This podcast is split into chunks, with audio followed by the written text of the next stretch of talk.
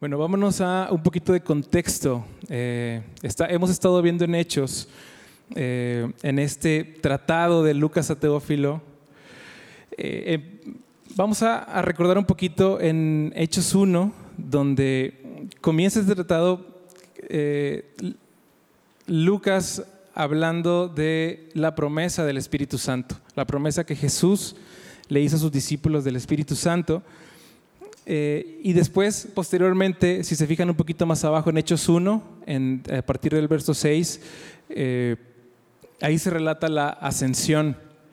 Y de labios de Jesús, los discípulos escuchan esto. Acompáñame a Hechos 1.8, dice, pero recibiréis poder cuando haya venido sobre vosotros el Espíritu Santo. ¿Y para qué era este poder? Ahí está. ¿Para qué? Para que le seamos testigos no era un poder para otra cosa más que para ser testigos reales del testimonio de, lo que Cristo hizo, del plan de Dios para salvación. Entonces vemos esta, esta parte donde el poder es recibido para ser testigos y luego Jesús les dice, quédanse aquí, esperen, la esperen eh, yo les prometo que voy a enviar a alguien para que, sea el consolador. Y, y, de esta forma los discípulos, después que le ven ascender, ahí en la siguiente sección, eh, dice que se vuelven a Jerusalén y que están todos unánimes. Fíjate, en el versículo 1.14 dice, todos estos perseveraban unánimes en oración y ruego. Y después de esto, en el capítulo 2 se cumple la promesa que había hecho Jesús en la venida del Espíritu Santo en el día de Pentecostés. Eh, ahí donde, acompáñame a, a leer, ahí en el capítulo 2, 1 y 2 dice, cuando llegó el día de Pentecostés estaban todos unánimes juntos y de repente vino del cielo un estruendo como de un viento recio que soplaba, el cual llenó toda la casa donde estaban sentados. Y, esto es muy hermoso porque realmente los discípulos que, estaban haciendo previo al, al día de Pentecostés estaban unánimes, estaban unánimes orando, perseverando, compartiendo unos con otros, esperando la promesa de Jesús. Y pues es muy bonito que momentos después se cumple esta promesa. Y después que los discípulos son llenos del Espíritu Santo y comienzan a hablar, ¿qué dice que comienzan a hablar? Comienzan a hablar acerca de tus finanzas o comienzan a hablar acerca del potencial que hay en cada quien o comienzan a hablar acerca de las ofrendas que tenían que ser recogidas. ¿Qué, dice ahí el, pasaje que comienzan a hablar los discípulos? Dice este, en el verso 8 del capítulo 2, dice, ¿Cómo pues les oímos nosotros hablar cada uno en nuestra lengua en la que hemos nacido? Y luego vámonos al 11, en la segunda parte dice, les oímos hablar en nuestras lenguas las maravillas de Dios. Y después de esto, ¿te acuerdas que había gente que dice, no hombre, esta gente está ebria, esta gente anda, anda realmente en otras ondas? Y luego Pedro se levanta y dice, no, no, no, o sea, todavía es temprano, no es para que la gente esté ebria, realmente están equivocados. Y lleno del Espíritu es, eh, pronuncia lo que conocemos como el primer discurso, el primer discurso de Pedro, donde realmente lo que hace es ir y hablar acerca de Jesús, hablar acerca de la obra de Cristo. Y pasado este mensaje, en el verso 37 del capítulo 2 dice, al oír esto se compungieron de corazón y dijeron a Pedro y a los otros apóstoles, varones hermanos, ¿qué haremos? O sea, es, increíble ver cómo el mensaje de, Cristo realmente llega a la iglesia, entonces la gente empieza a entender, les arden los corazones, un poquito como lo que vemos de los discípulos camino de Maús que iban y que escuchan las palabras de vida eterna, arden sus corazones al grado que sus corazones son compungidos y dicen, ¿qué haremos? ¿Qué, qué sigue? ¿Y qué le dice Pedro? Este, vayan a la iglesia, eh, sí, sí, este, aquí fórmense y, vamos a hacer un ritual. ¿Qué, les dice Pedro? Arrepentíos y bautícense cada uno de vosotros en el nombre de Jesucristo para perdón de los pecados y recibiréis el don del Espíritu Santo. Y luego en el verso 41 dice, así que los que recibieron su palabra fueron bautizados y se añadieron aquel día como tres mil personas. ¿Se acuerdan lo que vimos con el pastor Fermín? Que esta masa de gente, ¿no? Imagínate, llegan tres mil personas a la iglesia y te pones a pensar qué, sigue y, qué hacemos, pero aquí los discípulos están centrados en el mensaje y Dios, Jesús, Jesús y el Dios a través del Espíritu Santo les está dando dirección en cada paso que va dando la iglesia y, pues es muy bonito ver todo esto. Y después, eh, Bueno, y seguía, seguían las personas creyendo en el mensaje, seguían siendo salvos. Después vienen algunos, muchos prodigios como la, curación de un cojo, que en el, verso, en el capítulo 3, en el verso 9 dice, y todo el pueblo le vio andar y alabar a Dios. O sea, era bien evidente porque este cojo llevaba tenía 40 años, toda la gente lo conocía y de repente lo ven de pie alabando a Dios, reconociendo quién era Dios y y después todo el mundo se empieza a sacar de onda en la iglesia y empiezan a decir, oye, ¿qué es esto que está pasando? ¿Qué es este mensaje? ¿Qué son estas señales, estos prodigios? Y luego viene otro discurso de Pedro en el pórtico de Salomón, desde el verso 11, dice, 3.11, y dice, y teniendo asidos a Pedro y a Juan el cojo que había, y el cojo que había sido sanado, todo el pueblo atónito concurrió a ellos al pórtico que se llama de Salomón. Viendo esto, Pedro respondió al pueblo, varones israelitas, ¿por qué os maravilláis de esto? ¿O por qué ponéis los ojos en nosotros como si por nuestro poder o piedad hubiésemos hecho andar a este?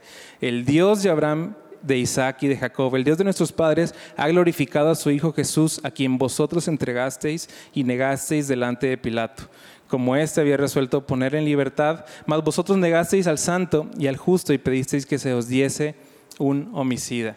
Y aquí Pedro empieza con otro discurso en el pórtico de Salomón y entonces comienza la persecución, comienza el concilio, comienzan algunos, algunas personas de, religiosos a decir, oye, ¿qué es esto que estás enseñando? ¿Qué son estas blasfemias que tienes, que, están diciendo en contra de, todo lo que creemos? Y, después empieza y viene, viene en el, en el, en el verso 4, dice, en el capítulo 4, verso 1 dice, vinieron sobre ahí los sacerdotes con el jefe del guardia del templo y los saduceos, resentidos de que enseñasen al pueblo y anunciasen en Jesús la resurrección de entre los muertos. Y empieza este como debate y luego Pedro en el, en el verso 19 dice, mas Pedro y Juan respondieron diciéndoles, juzgad si es justo delante de Dios obedecer a, Dios, a vosotros antes que a Dios, porque no podemos dejar de decir lo que hemos visto y oído. Y aquí es muy bonito ver cómo Jesús ya les había prometido que iban a recibir el Espíritu Santo para que les sean testigos. Y en este caso vemos el cumplimiento de esta palabra con Pedro y Juan diciendo, somos testigos y no nos podemos callar de todo lo que hemos visto. Bueno, y después vemos que empieza, sigue creciendo el número de creyentes y con el crecimiento del número de creyentes empieza a haber otra, otra serie de situaciones logísticas propias de grandes grupos y, y es aquí donde los discípulos dicen, oye, pues vamos a escoger a siete hombres sabios. Dice, en, vámonos al verso 6, dice, verso 6, perdón, capítulo 6, verso 3, dice, buscad pues hermanos de entre vosotros a siete varones de buen testimonio, llenos del Espíritu Santo y de sabiduría, a quienes encarguemos este trabajo. Y aquí es donde aparece Esteban. Okay, ahí dice en el verso 5, agradó la propuesta a toda la multitud y eligieron a Esteban, varón lleno de fe y del Espíritu Santo, a Felipe, a Prócoro, a Nicanor, a Timón, a Parmeas, Parmenas y Nicolás, prosélito de Antioquía, a los cuales presentaron ante los apóstoles, quienes orando les impusieron las manos. Entonces, este es todo el contexto que está al, pasaje, previo al pasaje que vamos a leer el día de hoy. Y aquí vemos cómo la iglesia empieza a funcionar, la iglesia está centrada en Cristo, centrada en el mensaje del Evangelio, empieza a llegar, empiezan a llegar nuevas personas, nuevos creyentes, empieza también los religiosos de esa época a, poner trabas, a, causar todo este tipo de división. Y entonces viene, viene el pasaje al que, al que vamos a meditar hoy, que es a partir del capítulo 6, verso 8. Acompáñame a leer. Eh, el, verso 8 dice, y Esteban, lleno de gracia y de poder, hacía grandes prodigios y señales entre el pueblo. Aquí eh, yo he hecho un pequeño bosquejo de la enseñanza del día de hoy y vamos a ver cómo luce un siervo de Dios lleno del Espíritu Santo en tres aspectos. El primero es lleno de gracia y poder. Ese lo vamos a estar estudiando desde el capítulo 6, versos del 8 al 15. El segundo aspecto es lleno de la palabra de Dios, capítulo 7, del 1 al 54. Y el tercer aspecto es lleno de su carácter, capítulo 7, del 55 al 60. Entonces leamos nuevamente el verso 8, dice, y Esteban, lleno de gracia y de poder, hacía grandes prodigios y señales entre el pueblo. Como ya sabemos, Esteban no era un apóstol, ¿ok? Era un servidor de la iglesia, sin embargo Dios también lo usaba de esta manera, ¿no? Y es hermoso ver el reflejo de Cristo en la, vida de Esteban. Fíjate, dice en Juan 1.14, acompáñame allá, si no yo lo leo para ti. Juan 1.14 dice, y aquel verbo fue hecho carne y habitó entre nosotros, y vimos su gloria, gloria como del unigénito del Padre, lleno de gracia y verdad. ¿Y qué dice acá en el verso 8 de Esteban? Lleno de gracia y poder. Es, es bonito ver porque la palabra lleno indica que Esteban está siendo controlado por, por el Espíritu Santo. Esteban pudo haber estado lleno de sí mismo bajo su propio consejo, pero en, cambio Dios le había permitido que él pudiese ser lleno del Espíritu Santo, lleno de gracia y de poder y hacía prodigios y señales entre el pueblo. Es decir, que Esteban era guiado por el Espíritu Santo. No quiere decir que Esteban era lleno de gracia porque era muy gracioso o porque era otra cosa, sino simplemente es que él estaba haciendo lo que Dios le había mandado hacer y, era evidente para todo el pueblo. ¿no? Entonces vamos a leer el, el, el, verso 9 y 10. Dice, entonces se levantaron unos de la sinagoga llamada de los libertos y de los de Sirene, de Alejandría, de Sicilia y de Asia, disputando con Esteban pero no podían resistir a la sabiduría y al espíritu con que hablaba. Y bueno, ojo aquí que Esteban no está debatiendo esto con ningún neófito de la tradición judía. Aquí está todo el bandón de la política eclesiástica de aquel entonces, ¿no? Y más adelante vemos que por ahí andaba Saulo también. Y te acuerdas cuando nos dice que era fariseo de fariseos, instruido a los pies de Gamaliel este líder religioso, ¿te acuerdas de Gamaliel que lo estudiamos la semana pasada? Este líder religioso que, que se para ante todo todos los, religiosos y dice, ¿saben qué? Eh, déjenlos, si, si este es un movimiento que viene, que viene de ellos mismos, se va a disipar como cualquier otro, y si es un movimiento que viene de Dios, no nos hallemos nosotros luchando contra Dios, ¿no? Entonces, Gamaliel, esta persona de mucha autoridad, maestro de Saulo, estaba, estaba aquí, aquí nos dice claro, de hecho, si te fijas en el verso 9, dice que Cilicia, eh, ¿te acuerdas que Saulo era Saulo de Tarso? Tarso es capital de, de Cilicia, entonces muy probablemente esta es, la razón, de hecho más adelante vemos que sí, que por eso estaba Pablo ahí, estaba Saulo en ese, en ese entonces, en, en, ese lugar. Incluso Saulo no podía resistir al mensaje que decía Esteban. O sea, Saulo, el que hemos estudiado, que instruido, conocedor de todo, ninguno de ellos era, era capaz de resistir al mensaje de Esteban. Y ese, todo esto, ¿por qué? Porque no, no era que Esteban en sus fuerzas humanas tenía un mensaje eh, que él había podido estructurar de manera filosófica, que podía refutar a todos los otros mensajes que había en ese entonces, sino que era guiado por el Espíritu, por, por la verdad absoluta que viene de Dios, ¿no? Eh, dejar a esta gente muda, como dice aquí, realmente era prácticamente imposible. Eh, digo, si se nos hace difícil a nosotros de repente que platicamos con alguien, o por ejemplo, cuando estás discutiendo con personas y crees que tienes un argumento y luego te, lo derriban. Ahora imagínate estar con religiosos judíos que han dedicado sus vidas por completo y ellos de plano todos se quedaban callados. Ponte a pensar en la dinámica que había ahí, todas las personas volteando a ver, a ver, contéstale tú, Saulo, tú le sabes qué está diciendo, pero dice que ninguno de ellos podía resistir a la sabiduría y al espíritu con que hablaba. Y este es un gran reflejo de cuando uno es lleno de gracia y poder, uno no habla, no hablas tu mensaje, no hablas tu consejo, no hablas lo que, lo que nace de tus conjeturas a raíz de, tesis que puedas formular acerca del conocimiento que, produces tú, sino es que guías a la gente a toda verdad, que es la palabra de Dios, ¿no? Eh, obviamente no significa que era más inteligente que ellos, más educado o mayormente instruido, simplemente es que él tenía el mensaje de parte de, de parte de Cristo, ¿no? Fíjate lo que dice Jesús en Lucas 21, 15. Yo lo leo, lo leo para ti. Lucas 21, 15. Dice, porque yo os daré palabra y sabiduría, la cual no podrán resistir ni contradecir todos los que se opongan. Y aquí es muy bonito ver que Jesús está hablando de esto y años después esto está pasando, ¿no? Yo os daré palabra y sabiduría, la cual no podrán resistir ni contradecir todos los que se opongan. ¿Y quién nos dará estas palabras? ¿Qué dice? Si, si ustedes hacen esto, entonces les daré estas palabras. Si ustedes hacen X, entonces van a alcanzar este conocimiento que dice, yo les daré. Jesús, por gracia, ¿no? Por gracia, el Espíritu Santo nos guía. Y también recuerdas también lo, que dijo Jesús, de la abundancia del corazón habla la boca.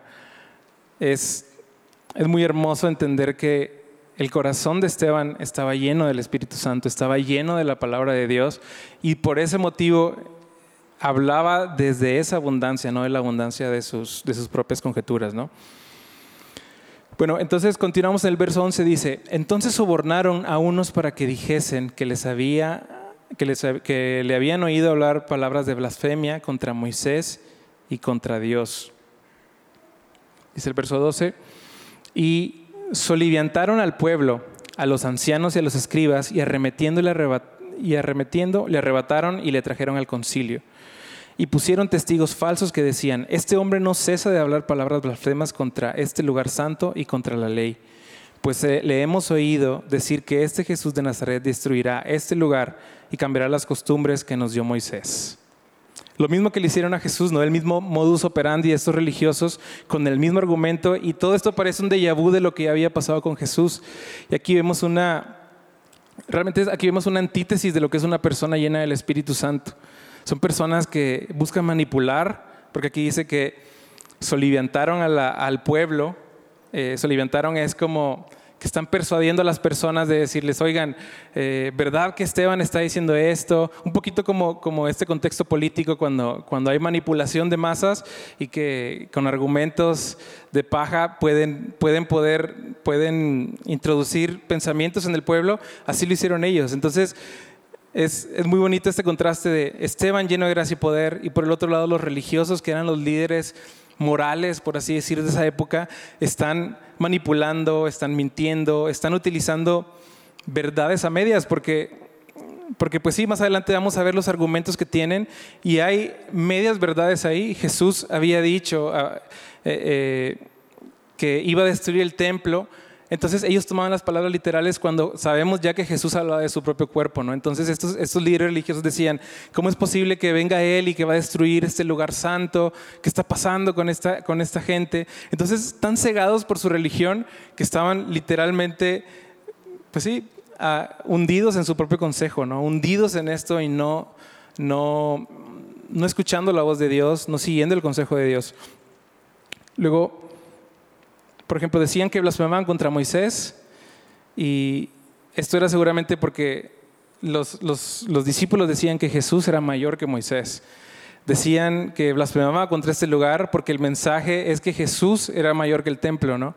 Y decían que cambiará las costumbres porque en Jesús fue cumplida la ley. Entonces, te pones en, el lugar de estos religiosos de ese tiempo y es como, ¿qué es, qué es, qué es esto que están diciendo, no? Y en lugar de analizar a la luz de la palabra y de todo lo que ya habían dicho y tener corazones sensibles, pues obviamente se enojaban porque eso iba en contra de todo lo que estaba fijo, ¿no? De la religión establecida desde entonces.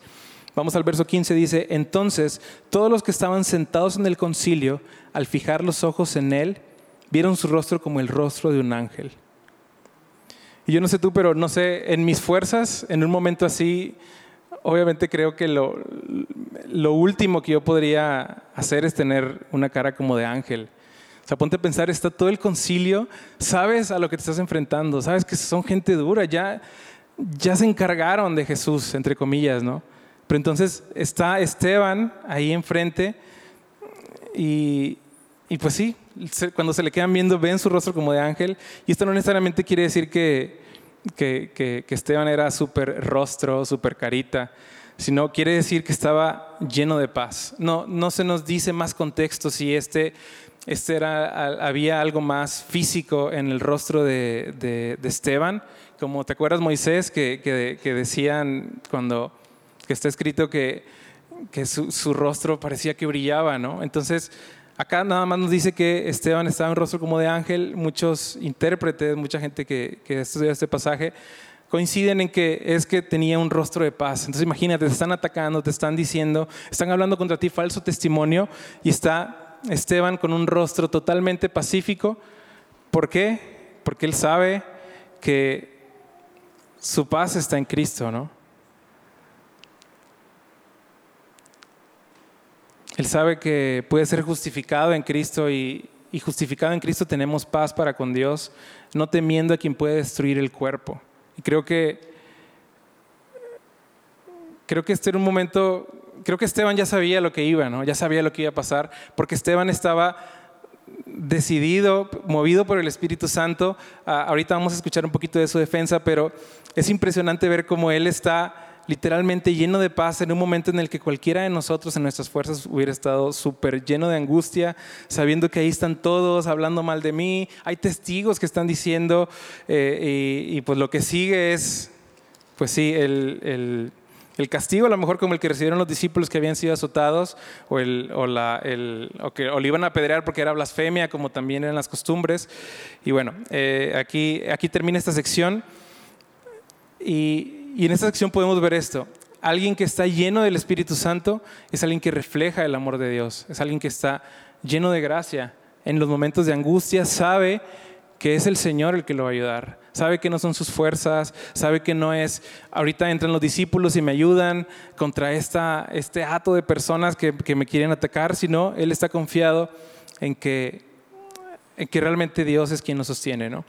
Vamos ahora al capítulo 7, a la segunda sección que es lleno de la palabra y vamos a escuchar la defensa de Esteban. Vamos a leer versos del 2 al 8. Dice, perdón, discúlpame. Del,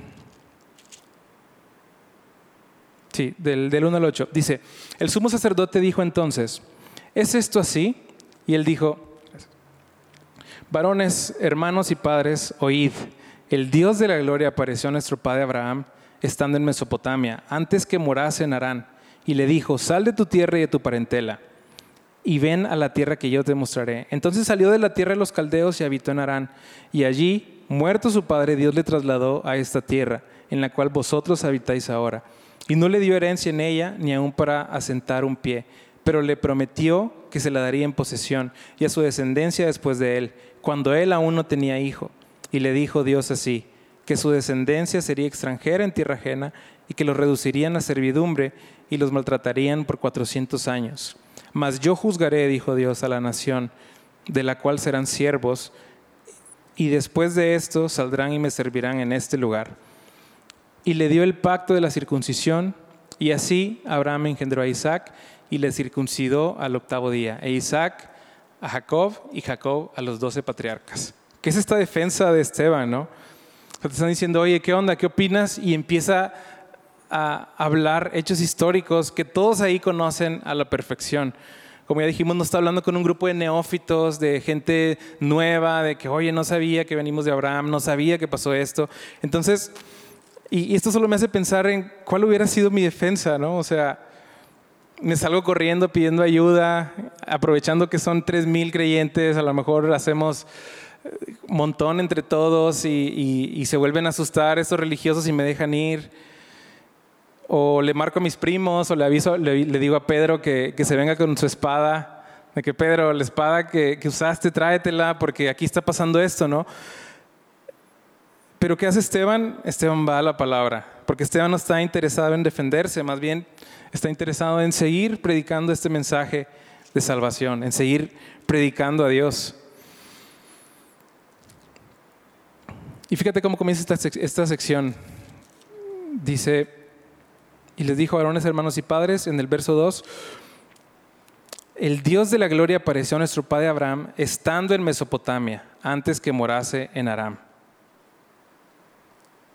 Se le apareció a Dios a Abraham sin que Abraham tuviera un mérito alguno, un mérito en sí mismo. Abraham era de esta región donde todos eran idólatras, donde tenían sus propios dioses, donde vivían en una tierra completamente común, no en la tierra prometida. Y aquí eh, Esteban está enfatizando que el lugar al que idolatran, más que a Dios mismo, ni siquiera es el lugar desde, el que Dios comenzó su trato con Abraham.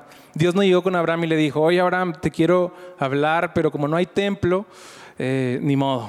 Vamos a esperar a que alguien construya un templo para poderte hablar. Tampoco le dijo, oye Abraham, vente para acá y aquí te voy a hablar. ¿Dónde le habló Dios a Abraham? En el lugar que Dios quiso, en el lugar que Dios dispuso para esto. Y eso nos hace ver que el, tema de que ellos tenían con el lugar, este, e, este que estaban casados con que este lugar es santo, así tenga yo que, ver, que, hacer lo que sea, aunque desagrade a Dios, pero este es mi lugar. Todas esas prácticas totalmente religiosas, Esteban está apelando diciendo como, como una pregunta, como un tema retórico con ellos, ¿no? O sea, estás defendiendo este lugar, pero este lugar ni siquiera es el lugar en el que Dios habló a Abraham por primera vez. O sea, no es como que el lugar es santo en sí solo por ser santo. Y Aparte hemos estudiado Abraham en domingos anteriores y hemos visto y hemos estudiado que, que, pues Abraham era muy parecido a nosotros, ¿no? O sea, no había algo en Abraham por sí mismo que pudiera él reclamar el favor de Dios. Y entonces esta tendencia de exaltar al instrumento y no a quien lo maneja, pues es un poco de lo que Esteban está exponiendo en esta sección, ¿no? Vámonos al verso 9, dice, vamos a leer del 9,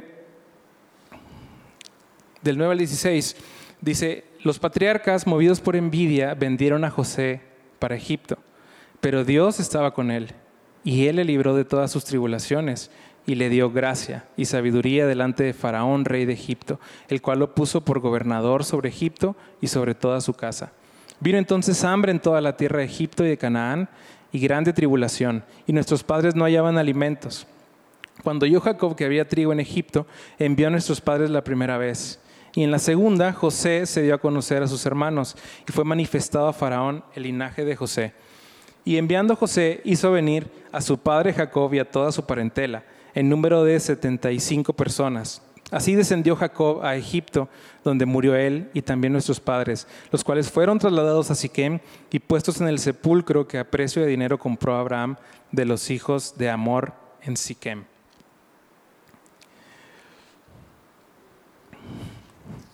Fíjate, el verso 9 dice, pero Dios estaba con él. De nuevo, ¿quién es el que propicia todo? Ellos que, se jactaban de, los patriarcas, ¿no? Decían nuestros patriarcas, nuestra historia.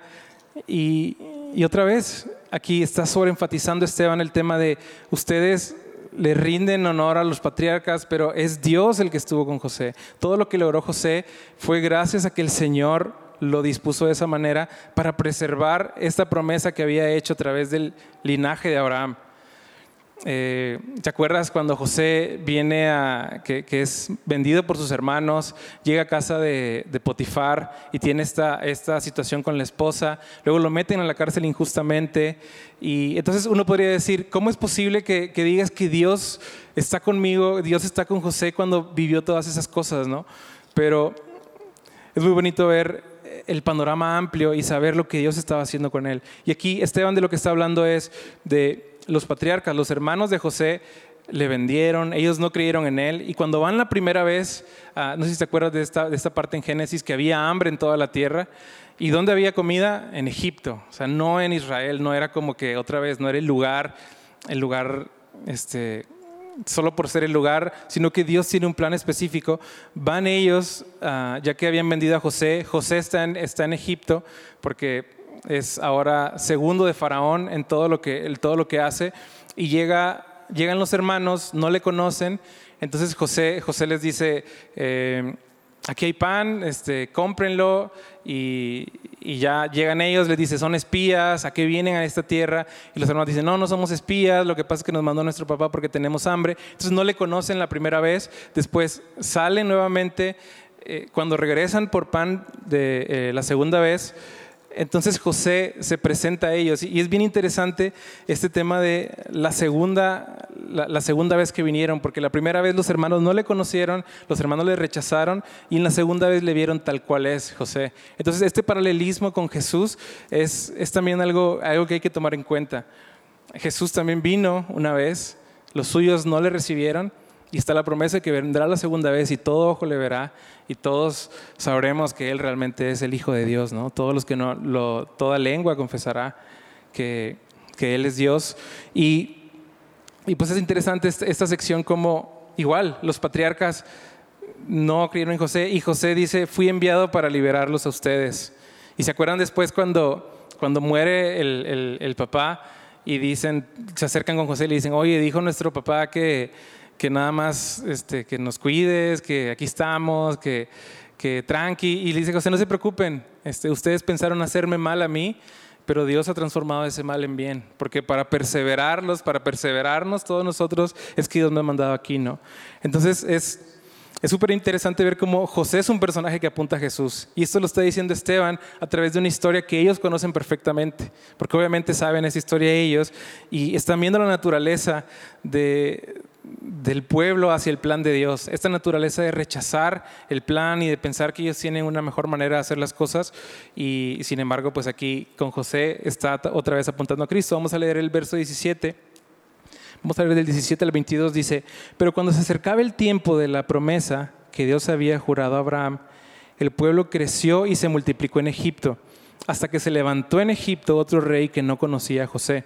Este rey usando de astucia con nuestro pueblo, maltrató a nuestros padres a fin, de, a, fin de que expusiesen a la muerte a los niños para que no se propagasen. En aquel mismo tiempo nació Moisés y fue agradable a Dios y fue criado tres meses en casa de su padre. Pero siendo expuesto a la muerte, la hija del faraón le recogió y le crió como a hijo suyo. Y fue enseñado Moisés en toda sabiduría de los egipcios y era poderoso en sus palabras y obras. Y aquí está nuevamente el Moisés que, que este pueblo venera ampliamente, es simplemente un receptor de la gracia de Dios. Porque aquí dice que nació y Dios tuvo gracia para con Moisés y trazó todo este plan para que Moisés fuera, pudiera haber sido eh, educado y preservada su vida de la misma manera que pasó con Jesús, ¿te acuerdas? Cuando va a nacer Jesús y que Herodes manda matar a todos los niños y de la misma forma Dios cuidando de Jesús, cuidó de Moisés también. Y todos estos, estos relatos que asemejan a Jesús son precisamente eso, son una, una semblanza del que todo apunta a Cristo, ¿no? Y pues sí, hasta aquí he estado haciéndoles ver que no solo es el lugar por ser el lugar, sino que es Dios quien hace especial todo el lugar. Y ahora con Moisés, recordándoles que es Dios quien cuidó de él. Y pues sí, Moisés es un receptor de la gracia de Dios. Vamos a leer ahora del 23 al 29, dice, cuando hubo cumplido la edad de 40 años, le vino al corazón el visitar a sus hermanos, los hijos de Israel, y al ver a uno que era maltratado, lo defendió, e hiriendo al egipcio, vengó al oprimido. Pero él pensaba que sus hermanos comprendían que Dios le daría libertad por mano suya, mas ellos no lo habían entendido así. Y al día siguiente se presentó a unos de ellos que reñían y los ponía en paz, diciendo, varones hermanos sois, ¿por qué os maltratáis el uno al otro? Entonces el que maltrataba dijo a su prójimo, el que maltrataba a su prójimo lo rechazó diciendo, ¿quién te ha puesto por gobernante y juez sobre nosotros? ¿Quieres tú matarme como mataste ayer al egipcio? Al oír esta palabra, Moisés huyó y vivió como extranjero en tierra de Madián, donde engendró dos hijos. Moisés, esta persona capacitada en, en la escuela egipcia, esta persona aunque después eh, entendemos que Moisés está con miedo y, dice, no, yo soy torpe de labios, mejor usa a alguien más. Y Dios le dice, no, yo te escogí a ti para, para usarte. Pues Moisés no era, no era cualquier persona, había, había recibido educación real en Egipto. Y, y entonces Moisés llega y dice, oye, pues aquí hay una opción para liberar al pueblo. Llega Moisés y se encarga de este egipcio y entonces el pueblo le rechaza también la primera vez. Llegan y le dicen, oye, ¿tú qué onda? ¿Tú quién eres? Tú no, no, me, no me veo en ti, no me veo reflejado en ti. Entonces es rechazado y Moisés huye. Este Moisés al que, al que este pueblo está venerando por sobre todas las cosas, eh, estos religiosos, pues Moisés fue esto, es una persona que huyó del plan de Dios y que también fue rechazado como, como un libertador en su momento, ¿no? Y si te fijas el patrón, rechazan a José la primera vez los hermanos y la segunda vez le ven tal cual es. Después rechazan a Moisés la primera vez que lo ven que llega a querer defenderlos. Y luego este mismo Moisés es el que va a, ser utilizado por Dios para que el pueblo pueda hacer toda esta travesía en el desierto y puedan ver todas las maravillas de Dios.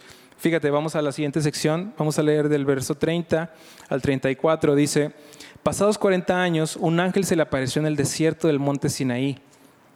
en la llama de fuego de una zarza. Entonces Moisés, mirando, se maravilló de la visión, y acercándose para observar, vino a él la voz del Señor. Yo soy el Dios de tus padres, el Dios de Abraham, el Dios de Isaac y el Dios de Jacob. Y Moisés, temblando, no se atrevía a mirar. Dice el 33, y le dijo el Señor, quita el calzado de tus pies porque el lugar en que estás es tierra santa. Ciertamente he visto la aflicción de mi pueblo que está en Egipto y he oído su gemido y he descendido para librarlos. Ahora pues ven, te enviaré a Egipto. Y aquí otra vez está enfatizando este tema de que el lugar, el lugar en que estás es tierra santa. ¿Qué lugar es ese? Es el lugar en el que está Dios. El lugar en el que el Señor, en el que está la presencia de Dios, ese es el lugar. Y, y ahora sabemos por, los, ritos, por toda la, actividad y por el testimonio del corazón y las obras de este grupo religioso en ese entonces, que la presencia de Dios no estaba en el templo, ¿no? La presencia de Dios no estaba en el templo. Eh, incluso cuando Cristo murió, el velo fue rasgado en señal de que ese ya no era el lugar indicado por Dios, ¿no? Y obviamente sabemos que Dios no, está asignado o no está reducido a un lugar específico, sino que Dios es soberano, porque es el creador de todo lo que existe, creador de todo lo que hay. Y, aquí está Esteban otra vez hablando, defendiendo sus puntos, diciendo, no, no es en ningún tipo una blasfemia contra el lugar, no estoy blasfemando contra Dios, no estoy trayendo palabras en contra de Dios porque Así no es la naturaleza de Dios, ¿no? O sea, no, no es el templo solo por ser el templo, no es Moisés solo por ser Moisés.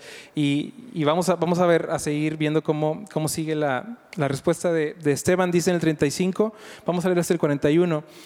Dice, a este Moisés a quien habían rechazado diciendo, ¿quién te ha puesto por gobernante y juez? A este lo envió Dios como gobernante y libertador por mano del ángel que se le apareció en la zarza. Este lo sacó, habiendo hecho prodigios y señales en tierra de Egipto y en el Mar Rojo y en el desierto por cuarenta años. Este Moisés es el que dijo a los hijos de Israel, profeta os levantará el Señor vuestro Dios de entre vuestros hermanos, como a mí, a él oiréis.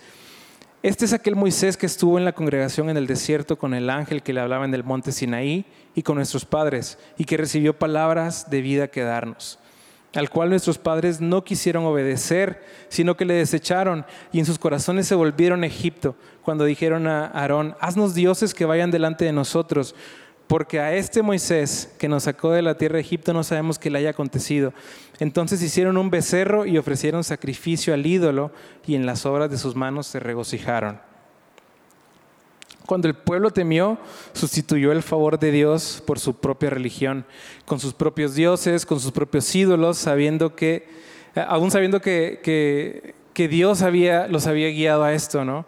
Aún sabiendo que Dios los había sacado con mano poderosa, con todas estas señales irrepetibles e únicas, Imagínate, en, el momento que sintieron miedo, que no supieron qué onda con Moisés, pues clamaron a los ídolos de sus propias manos, clamaron, crearon su propia religión con sus manos, ¿no? Y eso es un gran paralelismo acerca de, la religión de este tiempo, una religión que obedecía más al orgullo, obedecía más a yo hago esto, entonces tengo este honor, yo he logrado esto con mis obras, yo he hecho este tipo de rituales, entonces yo soy digno de, de ser hijo de Dios, ¿no? Cuando obviamente esto no iba por ahí.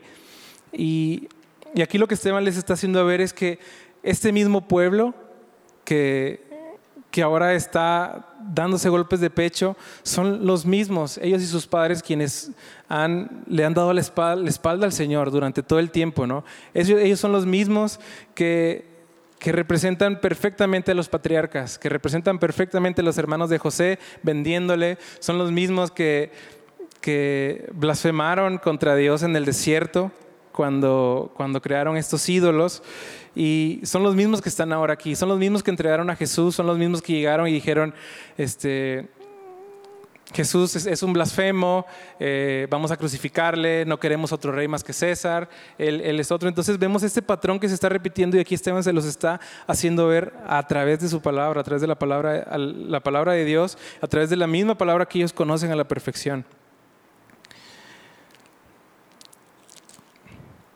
Vamos al verso 42, vamos a leer del 42 hasta el 50, dice, Y Dios se apartó y los entregó a que rindiesen culto al ejército del cielo, como está escrito en el libro de los profetas. ¿Acaso me ofrecisteis víctimas y sacrificios en el desierto por 40 años, casa de Israel? Antes bien llevasteis el tabernáculo de Moloch y la estrella de vuestro dios Renfán, figuras que os hicisteis para adorarlas. Os transportaré pues más allá de Babilonia. Dice el 44, tuvieron nuestros padres el tabernáculo del testimonio en el desierto, como había ordenado Dios cuando dijo a Moisés que lo hiciese conforme al modelo que había visto, el cual, recibido a su vez por nuestros padres, lo introdujeron con José al tomar posesión de la tierra de los gentiles, a los cuales Dios arrojó de la presencia de nuestros padres, hasta los días de David. Este halló gracia delante de Dios y pidió proveer tabernáculo para el Dios de Jacob.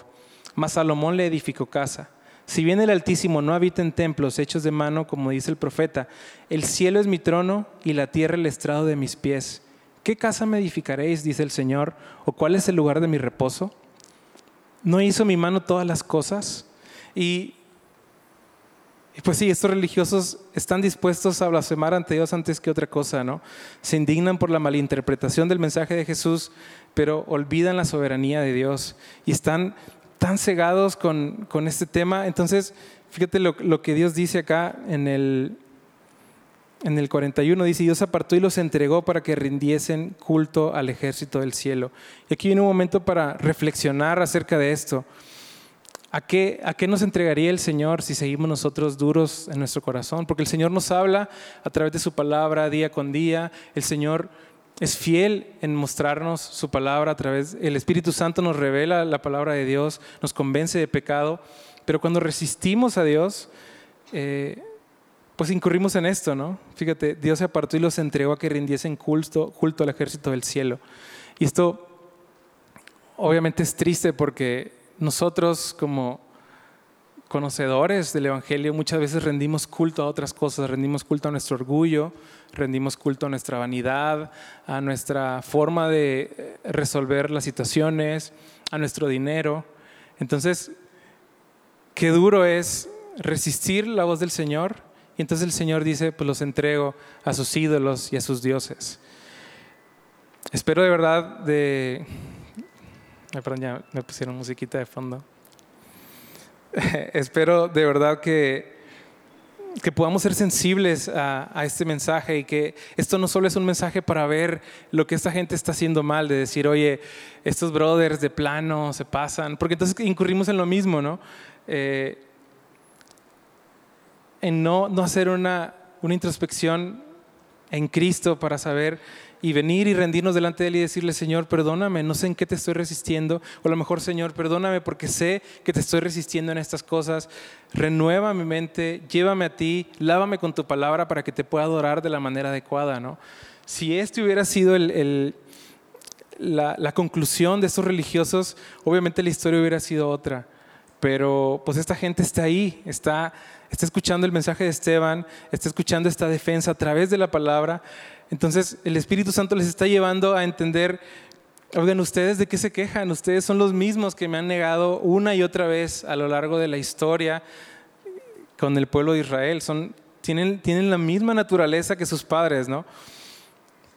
Y, y aquí es bien, bien interesante también, porque después de esta, después de todo este tema donde donde cierra Esteban con este, con esta hablando de la soberanía de Dios, en el 49 dice, el cielo es mi trono y la tierra el estrado de mis pies. ¿Qué casa me edificaréis? dice el Señor, o cuál es el lugar de mi reposo. ¿No hizo mi mano todas estas cosas? Después de decir esta, esta verdad tan profunda, entonces viene en el verso 51, dice, duros de cerviz e incircuncisos de corazón y de oídos, vosotros resistís siempre al Espíritu Santo como vuestros padres, así también vosotros. Y esta frase de, de duros de servicio incircuncisos de corazón, uno podría decir que aquí Esteban ya se exaltó y ya les está diciendo sus verdades, ¿no? Pero fíjate, aquí también sigue citando la palabra de Dios. Por eso decimos que alguien lleno del Espíritu Santo es alguien lleno de la palabra del Señor. Fíjate lo que dice Éxodo 32, 9.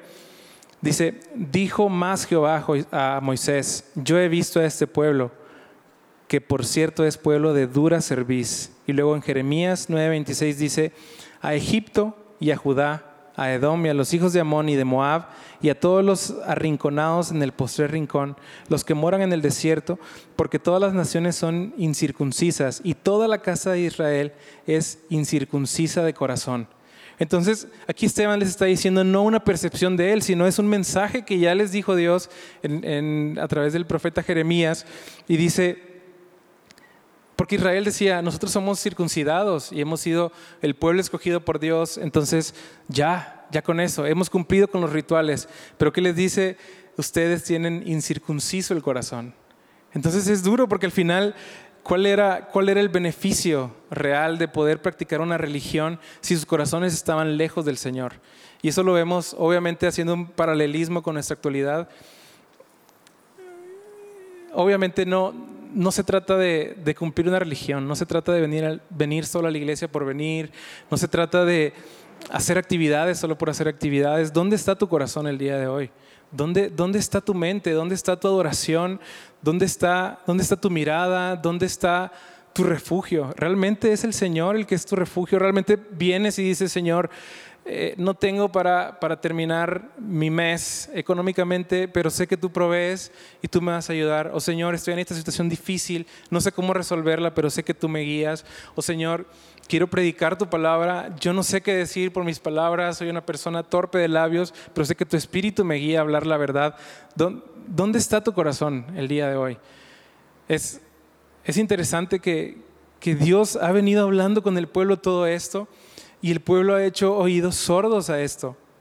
O sea, yo, imagino a, a, los religiosos de esta época leyendo el profeta Jeremías, leyendo esto, y toda la casa de Israel es incircuncisa de corazón y no entendiéndolo realmente porque es como, bueno, pero soy circuncidado y, y, cumplo la ley y cumplo estos rituales y hago esto, entonces ya, ya con eso cumplí mi cuota y, y vivo vidas que engañan a Dios, entre comillas, pero cumplo con los rituales.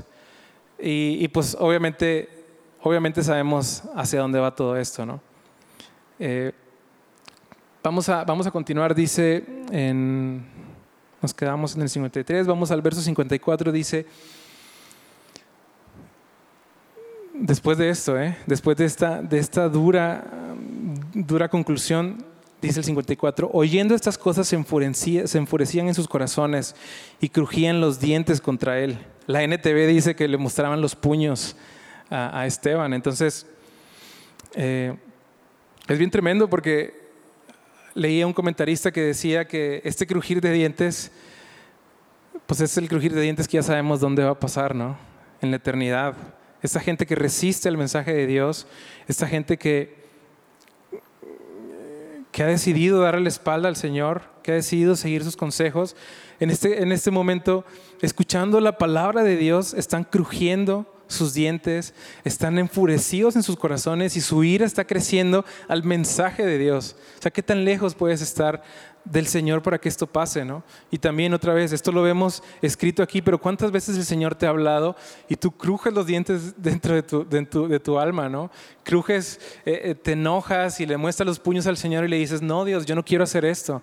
Tú me estás pidiendo que haga esto, pero eso no es mi plan.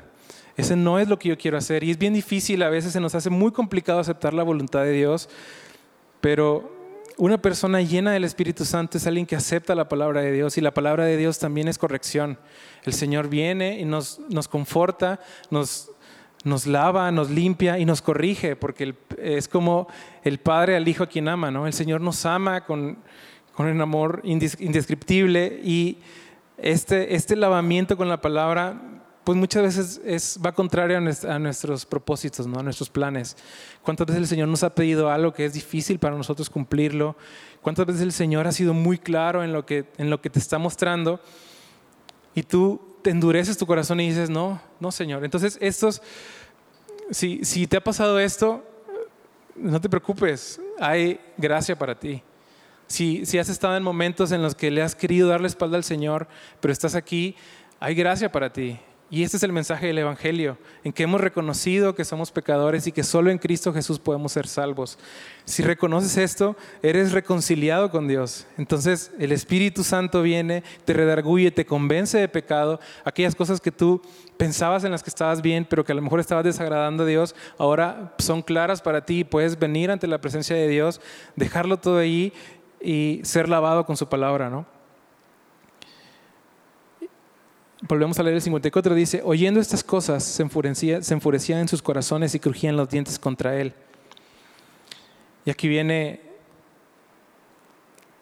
el, viene el cierre de, esta porción que es, que es increíble, dice el 55, pero Esteban, lleno del Espíritu Santo, lleno del Espíritu Santo, puesto los ojos en el cielo, vio la gloria de Dios y a Jesús que estaba a la diestra de Dios. ¿Cómo estaba Esteban? Imagínate ver a estos hombres enfurecidos, inmaduros, probablemente ya tomando piedras, viéndole con odio, viéndole con rencor. Y Esteban no puede estar más lleno de paz. ¿Por qué? Porque era un hombre muy pacífico, porque era un hombre bueno, porque era un hombre glorificado ya.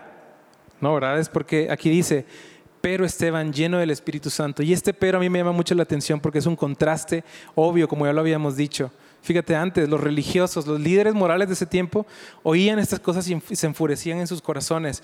Pero Esteban lleno del Espíritu Santo, por lo tanto, obviamente estos líderes religiosos no tenían nada que ver con el Espíritu Santo. Están allí maquinando, pensando, saboreándose la muerte de este justo justificado por Cristo, pero Esteban, lleno del Espíritu Santo, puesto los ojos en el cielo, vio la gloria de Dios. Y este, este es un pasaje increíble porque, porque entendemos que, que así es, entendemos que creo que Esteban aquí ya sabía lo que iba a pasar. supongo que es muy obvio en, en este caso que, que estos religiosos le iban a matar, que estos religiosos le iban a hacer algo. Entonces Esteban pone sus ojos en Dios ¿Qué pasa cuando, cuando estamos en medio de la dificultad y en medio de la angustia? ¿Tus ojos a dónde van? a la puerta principal para ver dónde vas a correr, a tu cartera, a, a, qué, dónde va tu mirada, ¿no? Y aquí Esteban, Dios le permite, porque está lleno del Espíritu Santo, poner sus ojos donde deben de estar. Y vio la gloria de Dios y a Jesús que estaba a la diestra de Dios. Y esto es súper interesante, porque esta parte, cuando dice que Jesús estaba a la diestra de Dios, el texto original habla de que Jesús estaba de pie. Y como vemos en la escritura se menciona a Jesús sentado a la diestra de Dios. Y este es un caso excepcional donde se ve a Jesús de pie y, y, esto es algo que sin, sin, precedentes o sin antecedentes hasta ahora. Y, y es hermoso porque fíjate, dice, dice Mateo 10:32, a cualquiera pues que me confiese delante de los hombres, yo también le confesaré delante de mi Padre que está en los cielos. Y aquí vemos el cumplimiento de esto, ¿no? A través de esta visión de Esteban. Eh, hay testimonio de esto, entonces debió haber, debió haber sido algo muy claro porque Esteban, Esteban lo, lo, transmitía de esta manera, ¿no? No sabemos si, si algo más pasó, no se, no se nos da más contexto al respecto, pero Esteban, por estar lleno del Espíritu Santo, puede tener este final feliz en su vida, sus ojos puestos en aquel que le había justificado, sus ojos puestos en aquel por el cual él estaba entregando su vida. ¿no? Y, y dijo, he aquí veo los cielos abiertos y al Hijo del Hombre que está a la diestra de Dios. Verso 57. Entonces ellos, dando grandes voces, se taparon los oídos y arremetieron a una contra él. Fíjate, todo lo demás como que lo aguantaron, ¿no? Como que estaban así ya enojados, estaban calentando, pero en cuanto dice, en cuanto hace esta, esta declaración de que está viendo a Jesús al lado de, Dios, es cuando ellos de plano ya no pueden, su, su religión no les permite resistir, su orgullo probablemente de entender, oye, ¿por qué, por qué este, este tipo está viendo, viendo cosas? Porque dice que Jesús, que, que era otro otro maestro falso, decían ellos, ¿qué es todo esto? Entonces se van literalmente, pues sí, movidos por sus acciones, lo que, lo que estaban maquinando en sus corazones, lo empiezan a llevar a cabo. Y dice el 58, y echándole fuera de la ciudad le apedrearon. Y los testigos pusieron sus ropas a los pies de un joven que se llamaba Saulo. Y aquí aparece Saulo, ¿no? Dice el 59, y apedreaban a Esteban mientras, mientras él invocaba y decía, Señor Jesús, recibe mi espíritu. Y puesto de rodillas, clamó a gran voz, Señor, no les tomes en cuenta este pecado. Y habiendo dicho esto, durmió. Y bueno, la religión de estas personas no les permitió ya escuchar esto en sus corazones. Resistieron nuevamente al Espíritu, como, como les decía aquí Esteban, duros de servicio, incircuncisos de corazón. Resistís siempre al Espíritu Santo como vuestros padres, así también vosotros.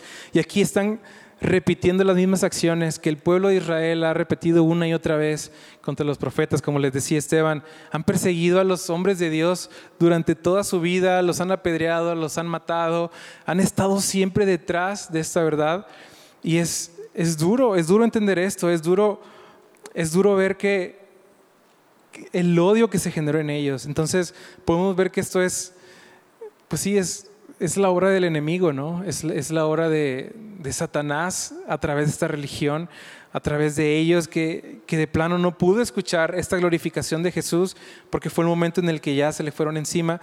Y, y esta es la última, esta sección es el último aspecto que íbamos a ver de Esteban, que es cuando alguien está lleno del Espíritu Santo, está lleno del carácter de Jesús. Y aquí lo vemos, literalmente es, esto apunta a Jesús, este es un modelo de Cristo. Esteban siendo su cuerpo dañado, siendo muerto, dice, Señor Jesús, recibe mi espíritu y puesto de rodillas clamó a gran voz, Señor, no les tomes en cuenta este pecado. Y habiendo dicho esto, durmió. Vemos a, Esteban como Jesús al final de, sus, de sus momentos diciendo, Señor, ten misericordia de ellos porque realmente no saben lo que hacen, ¿no? Y, es súper interesante porque si piensas en esta oración de Esteban, ¿te acuerdas quién estaba ahí? Saulo. ¿Y sabes quién es Saulo? Es Pablo. Y esta oración de, de Esteban al final es, Señor, no les tomes en cuenta este pecado. Y más adelante vamos a ver, spoiler alert, que Dios tiene misericordia de Saulo y Dios llega y Jesús se presenta delante de Saulo y se presenta de manera tan poderosa que lo convierte en este Pablo que autor de la gran mayoría de, contenido del Nuevo Testamento, esta persona tremendamente usada por Dios, él estaba allí y Esteban estaba orando por él. Y es bonito saber que, que Dios contesta la oración de Esteban una vez más, no es porque Esteban intercedió por Saulo y Dios dijo, chin, ya, ya intercedieron por Saulo y, bueno, hay que, hay que visitar a Saulo, ¿no? Sino cuando alguien está movido por el Espíritu Santo, actúa bajo la dirección del Espíritu Santo y el Espíritu Santo ya tenía planes con Saulo.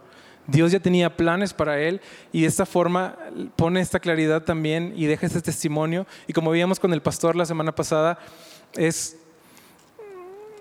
es muy bonito seguramente. Por ejemplo, hay muchas cosas en este texto que nos habla del sentir de, los, de las personas, que nos habla del soborno que hicieron y todo esto. Y porque seguramente Saulo contaba esto a la iglesia posteriormente, ¿no? Saulo después nos dice que él estuvo, él dio su voto para que, para que Esteban fuera apedreado, que él dijo que sí, que él, él estaba, entonces seguramente él contaba estas cosas. Estábamos enojados, crujimos los dientes dentro de nosotros y al final murió y vimos su rostro como el rostro de un ángel. Ese testimonio de Esteban es el testimonio al que todos nosotros somos llamados a reflejar a Cristo en todo lo que hacemos. Entonces, el, el actuar de alguien que es guiado por el Espíritu Santo, en primer lugar es alguien que está lleno de gracia y poder, en segundo lugar lleno de la palabra de Dios y en tercer lugar lleno de su carácter.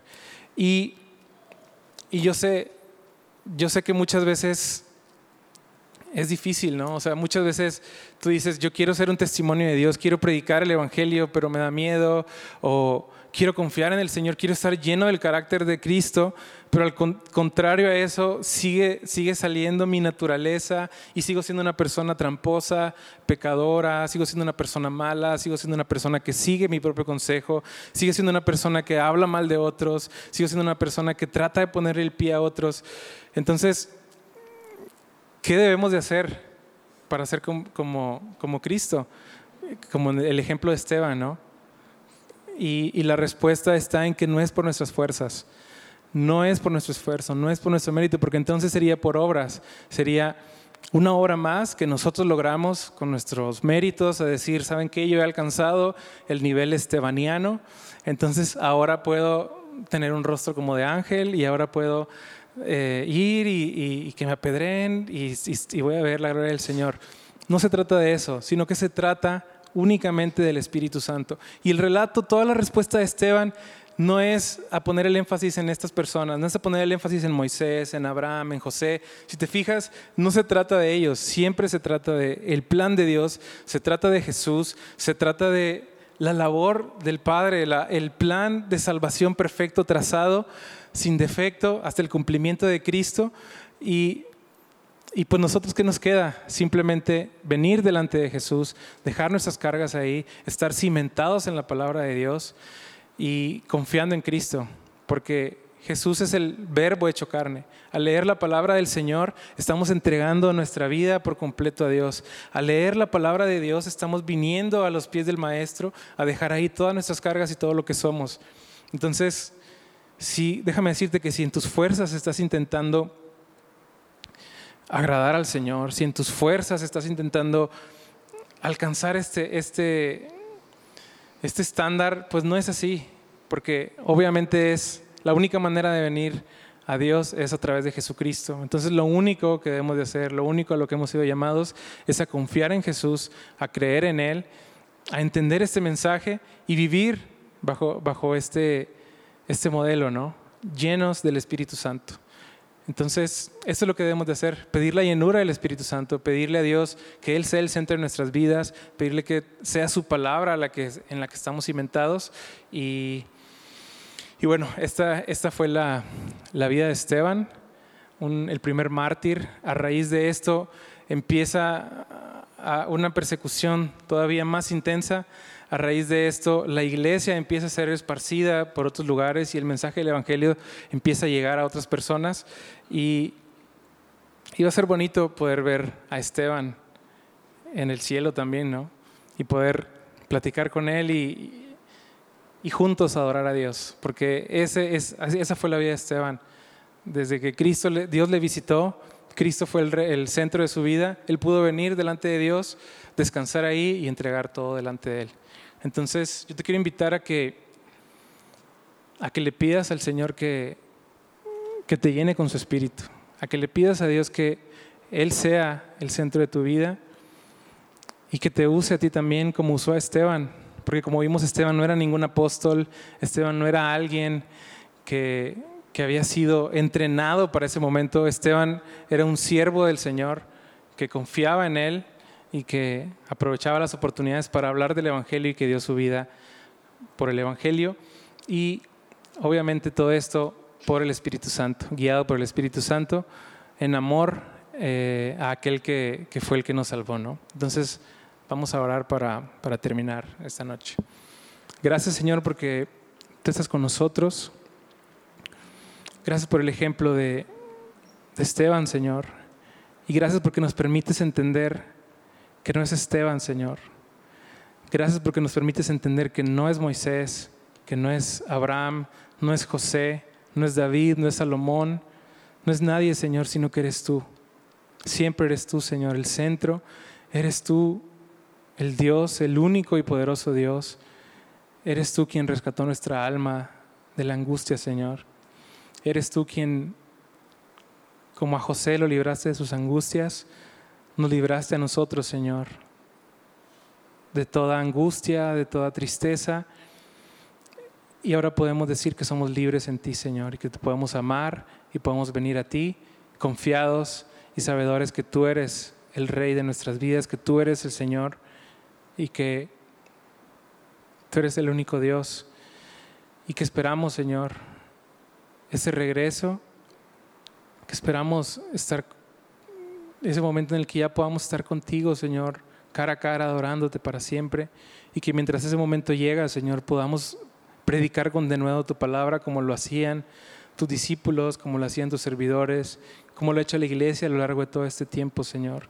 Úsanos, Dios, como instrumentos en tu mano y permítenos reflejar tu amor, reflejar tu perdón, Señor, reflejar tu gracia, Padre, y reflejar que tú estás con nosotros, Padre, y que no sea la gloria nunca para nosotros, sino solo para ti. Muchas gracias, Señor. Nos abandonamos en tus manos, sabiendo que tú eres el Señor. En el nombre de Jesús, amén.